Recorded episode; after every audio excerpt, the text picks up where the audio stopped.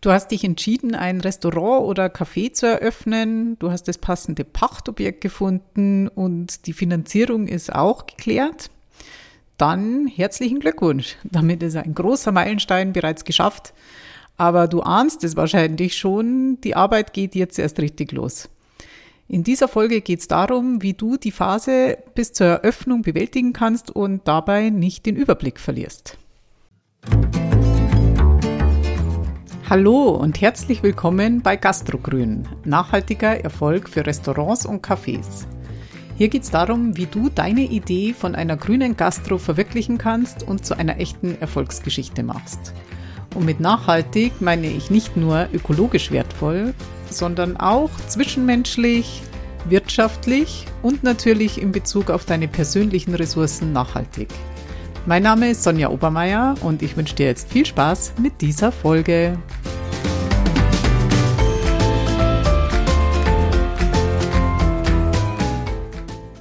Mein Name ist Sonja Obermeier. Ich bin seit 2011 die Wirtin vom Klingelwirt und jetzt unterstütze ich mit Gastrogrün andere, ihren Traum von ihrem eigenen nachhaltigen Restaurant oder Café zu verwirklichen. Und wenn du dich so wie ich damals manchmal echt überfordert fühlst von deinem Plan, ein Lokal zu eröffnen und all den Aufgaben, die damit einhergehen, buch dir gerne ein kostenloses Kennenlerngespräch auf gastrogrün.de. Ich würde mich freuen, wenn ich dir bei deinem nachhaltigen Gastroprojekt ähm, mit Rat und Tat zur Seite stehen darf. Das, was du im Endeffekt machst von der Schlüsselübergabe bis zur Eröffnung deines Restaurants oder Cafés, ist Projektmanagement. Eine einfache To-Do-Liste wird dieser Aufgabe nicht gerecht. Die würde ziemlich lang werden. Also ich habe mir damals immer auf einem DIN A3-Block Mindmaps gezeichnet und dann, ja, wenn ich so den groben Überblick hatte, dann einfach irgendwo angefangen. Manche Äste sind dann auch immer größer und verzweigter geworden, dass ich in irgendeiner Ecke vom Blatt womöglich keinen Platz mehr hatte. Heute gibt's ja auch alle möglichen elektronischen Tools dafür. Also die gab's bestimmt damals auch schon, aber ich kannte sie halt nicht. Die kenne ich jetzt. Dieses Skript für die Folge zum Beispiel habe ich auf MindMeister gemacht. Das ist ein Online-Tool, mit dem man Mindmaps erstellen kann. Aber letztlich ist es egal, was du dafür verwendest. Hauptsache, es passt zu dir und es hilft dir ohne dich jetzt dabei zu verzetteln. Also du solltest jetzt nicht erst Projektmanagement studieren müssen, um das Tool bedienen zu können, sozusagen. Im Zweifel nimmst du eben auch einfach einen DIN A3-Block.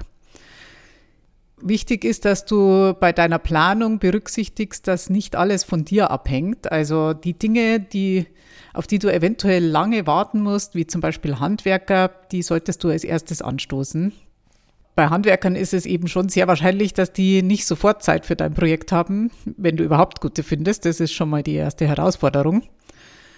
Und kümmere dich also um diese Sachen als erstes. Such deine Mindmap einfach mal nach Themen ab, die sich länger hinziehen können. Auch die Personalsuche gehört zum Beispiel dazu und fang mit diesen Dingen an. In der Umsetzungsphase kommen dann auch einfach immer wieder neue Aufgaben dazu, die du in deiner Planung oder in deiner Mindmap noch gar nicht berücksichtigt hast. Du musst also deinen Plan immer wieder aktualisieren. Also in der Regel reicht es nicht, dass man sich am Anfang einmal einen Überblick verschafft und das dann abarbeitet, sondern du wirst merken, es wird mit der Zeit immer komplexer. Nimm dir also einfach in regelmäßigen Abständen deine Mindmap wieder vor und ergänzt sie oder wenn es zu wild wird auf dem Bild, dann erstell einfach gleich eine neue, je nachdem, wie es eben besser passt. Es ist jetzt einfach dein Job, Generalist, Generalistin zu sein und den Überblick zu behalten und nicht mehr so sehr dich mit einzelnen Spezialthemen in der Tiefe zu befassen, sondern du hast jetzt ein großes Projekt zu bewältigen und da ist es einfach wichtig, dass du immer wieder ein bisschen auf Abstand gehst und das große Ganze siehst, dass jede, jeder Ast und jeder wichtige Zweig von deinem Gesamtprojekt bearbeitet wird. Was auch ganz wichtig ist in der Zeit, dass du dir Unterstützung holst. Also vielleicht bist du eh nicht allein und ihr gründet mit mehreren Personen. Das ist schon mal super, dann kannst du es auf mehrere Schultern verteilen. Es hat auch Nachteile, das ist jetzt nochmal ein anderes Thema. Aber egal ob allein oder im Team, such dir auf jeden Fall noch zusätzliche Unterstützung für diese Gründungsphase du wirst merken, dass dir ohnehin viele Leute Hilfe anbieten. Die, viele finden es einfach spannend, so sowas zu begleiten, wenn jemand ein Lokal aufmacht. Gibt natürlich allerdings auch welche, die sich eher abwenden. Also überhaupt wird sich in den Beziehungen zu deinen Mitmenschen manches ändern. Viele sind neugierig und begeistert und wollen dir helfen und andere sind skeptisch und die möchten zwar wissen, wie es läuft, aber ihre Hilfsangebote, hat man manchmal den Eindruck, sind eher so ein bisschen halbherzig. Und auf die zu hoffen, das kann dich halt eher bremsen. Und es gibt dann leider auch welche, die sich dann ganz abwenden. Also zumindest ging es mir so, die, ich weiß es nicht, sind vielleicht neidisch oder wollen nicht, dass, dass du dich änderst. Das tut manchmal weh, aber es gehört offenbar dazu. Akzeptier es also einfach, ohne dir jetzt selbst Vorwürfe zu machen, dass du da was falsch gemacht hast. Also Familie, enge Freunde, wer auch immer dir Hilfe anbietet, nimm sie an. Und einmalige Unterstützung ist da immer sehr willkommen und später für das regelmäßige wirst du dann natürlich auch Mitarbeiter, Mitarbeiterinnen brauchen. Und bei deinen Freunden oder Familienmitgliedern kannst du dich auch revanchieren, später dann mit, ja, mit dem ein oder anderen kostenlosen Besuch in deinem Lokal oder wie auch immer, wobei man da auch ein bisschen aufpassen muss. Also eine Flatrate, eine Lebenslage solltest du da jetzt nicht draus machen, aber wie gesagt, es wird sicherlich Gelegenheit geben, dich bei deinen äh, Freunden für ihre Mithilfe zu bedanken und zu revanchieren. In der Regel sind es halt einmalige Aktionen, bei denen du gut Hilfe brauchen kannst. Also das Lokal streichen, äh, den Keller putzen, erinnere ich mich, wie meine beste Freundin Maria und ihr Kumpel Sihong, wie wir im Keller waren und äh, ja, halt diesen Keller geputzt haben. ähm, das Lokal einrichten, die erste Homepage, vielleicht willst du da nicht gleich eine teure Agentur beauftragen, sondern das erstmal jemand machen lassen oder eben halt selber machen. Dann Flyer für die Eröffnung zu entwerfen, drucken zu lassen. Also gerade am Anfang ist es halt oft sehr hilfreich, wenn du eben nicht alles für alles Profis beauftragen müsst, die viel Geld kosten, sondern wenn halt solche Sachen einfach Bekannte oder Freunde erledigen können. Und langfristig jedoch wirst du dann doch merken, dass du für bestimmte Themen einfach Profis brauchst oder Menschen, die du halt dafür bezahlst, weil du brauchst es dann auch regelmäßig, schnell, zuverlässig und kannst natürlich das nicht dann von deinen Freunden auf Dauer erwarten. Das ist so dieses Syndrom, bei der Eröffnungsparty wird gern geholfen und da kannst du die Hilfe gerne annehmen. Langfristig brauchst du einfach Personal, die deine, die die Aufgaben erfüllen. Was auf jeden Fall dann noch Gold wert ist und wirklich Gold wert im Sinne von, es kann dir viel Geld sparen, ist der Support von Fachleuten. Also das können andere Gastronomen sein, deine, deine Ex-Chefin oder noch Chefin oder andere Unternehmer allgemein, es müssen nicht zwingend Gastronomen sein. Hol dir von ihnen Rat, prüfe das aber trotzdem immer noch mal selber. Denn es gibt muss man leider sagen, auch viel, viele Mythen in der Branche und auch leider viel Gejammer. Aber eben auch sehr viele Leute, die dir gerne weiterhelfen und kostenlos ihre, ihre Erfahrungen mit dir teilen und, und dir Tipps geben können, einfach die, wie gesagt, oftmals Gold und Geld wert sind. Und dann gibt es natürlich Gastro-Coaching, Gastroberatungen. Das kann dir eine Abkürzung bieten die den, die die Investition, die du dafür zahlst, oft mehrfach und in kurzer Zeit wieder reinholt. Also natürlich gerne auch bei meiner Wenigkeit oder einem anderen Coach und Berater oder Beraterin. Finde da einfach jemand, der für dich passt. Das kann sich wirklich lohnen. Eins der wichtigsten Themen in der Phase von der Schlüsselübergabe bis zur Eröffnung deines Lokals ist Entscheidungen treffen.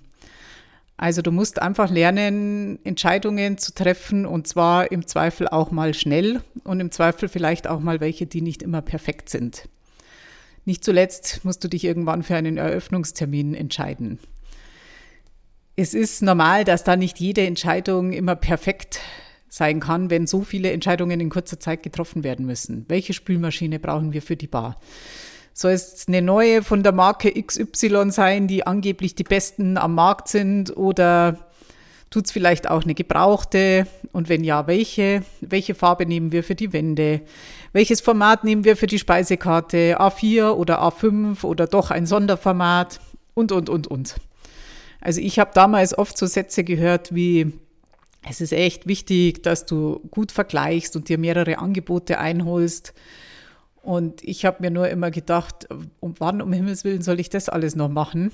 Und wie ich es dann im Endeffekt gemacht habe, ist, ich habe andere nach Empfehlungen gefragt.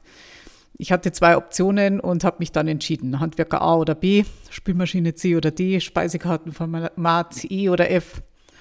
Und einfach aufgrund der Empfehlung oder aus dem Bauch heraus, wie auch immer, nicht alle Entscheidungen waren im Nachhinein richtig, vielleicht waren manche falsch, aber alle waren zu diesem Zeitpunkt nötig. Es, es, war einfach nötig, zu diesem Zeitpunkt zu entscheiden.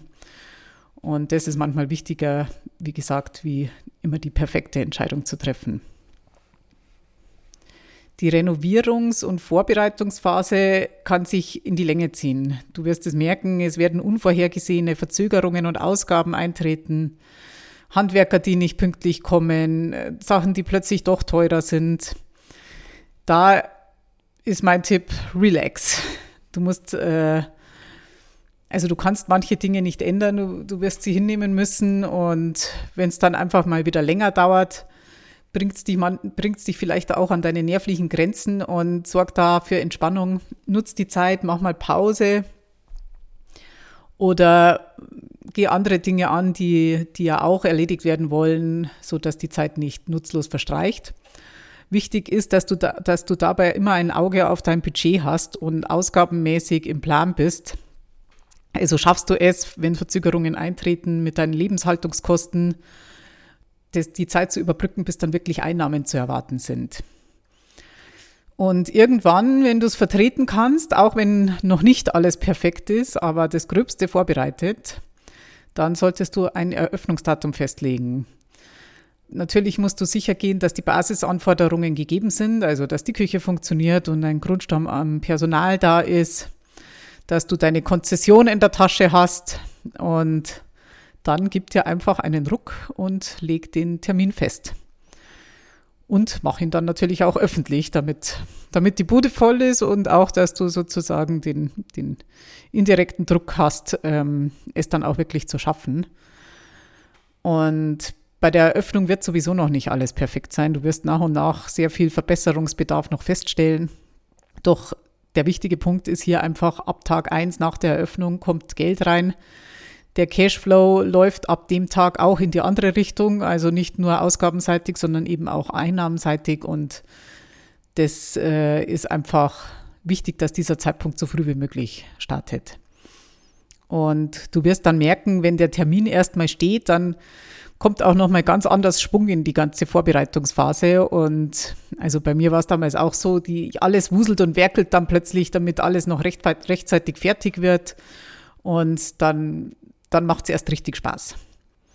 Also ich fasse nochmal zusammen die Punkte, die aus meiner Sicht wichtig sind, damit du die Phase gut bewältigst. Lern Projektmanagement und wende es an. Und zwar in dem Sinne, dass du immer wieder dafür sorgst, dass du einen Überblick hast über das Gesamtprojekt und keinen Ast sozusagen in, diesem, in, in deiner Mindmap vernachlässigst. Hol dir so viel Unterstützung wie möglich. Gerade in der Phase sind viele gerne bereit, dir zu helfen und sie finden das spannend. Sie möchten Teil deines Projektseins. Nimm das einfach an und hol dir diese, hol dir die Unterstützung ab. Und dann verbring nicht zu viel Zeit mit Entscheidungen. Wenn du immer versuchst, die perfekte Entscheidung zu treffen, wird alles viel zu lange dauern. Und sobald es irgendwie vertretbar ist, leg deinen Eröffnungstermin fest, mach ihn öffentlich, auch wenn noch nicht alles perfekt ist. Und wenn du dir Unterstützung wünschst oder einfach mal möchtest, dass jemand externes einen fachlichen Blick auf dein Restaurant oder dein Café-Projekt wirft, buch dir gerne ein kostenloses Kennenlerngespräch auf gastrogrün.de. Und last but not least möchte ich dir noch das Buch Drei Bier auf die Vier von meiner Freundin Maria Rossbauer empfehlen. Sie beschreibt darin auf sehr lustige und manchmal auch ernste, aber auf jeden Fall auf sehr anschauliche und unterhaltsame Weise, was bei der Gründung vom Klingelwirt so alles passiert ist. Und so kannst du dir schon mal einen guten Eindruck davon verschaffen, was dich womöglich alles erwarten kann. Ich verlinke dir alles in den Show Notes und in diesem Sinne viel Spaß dabei und bis nächste Woche. Tschüss!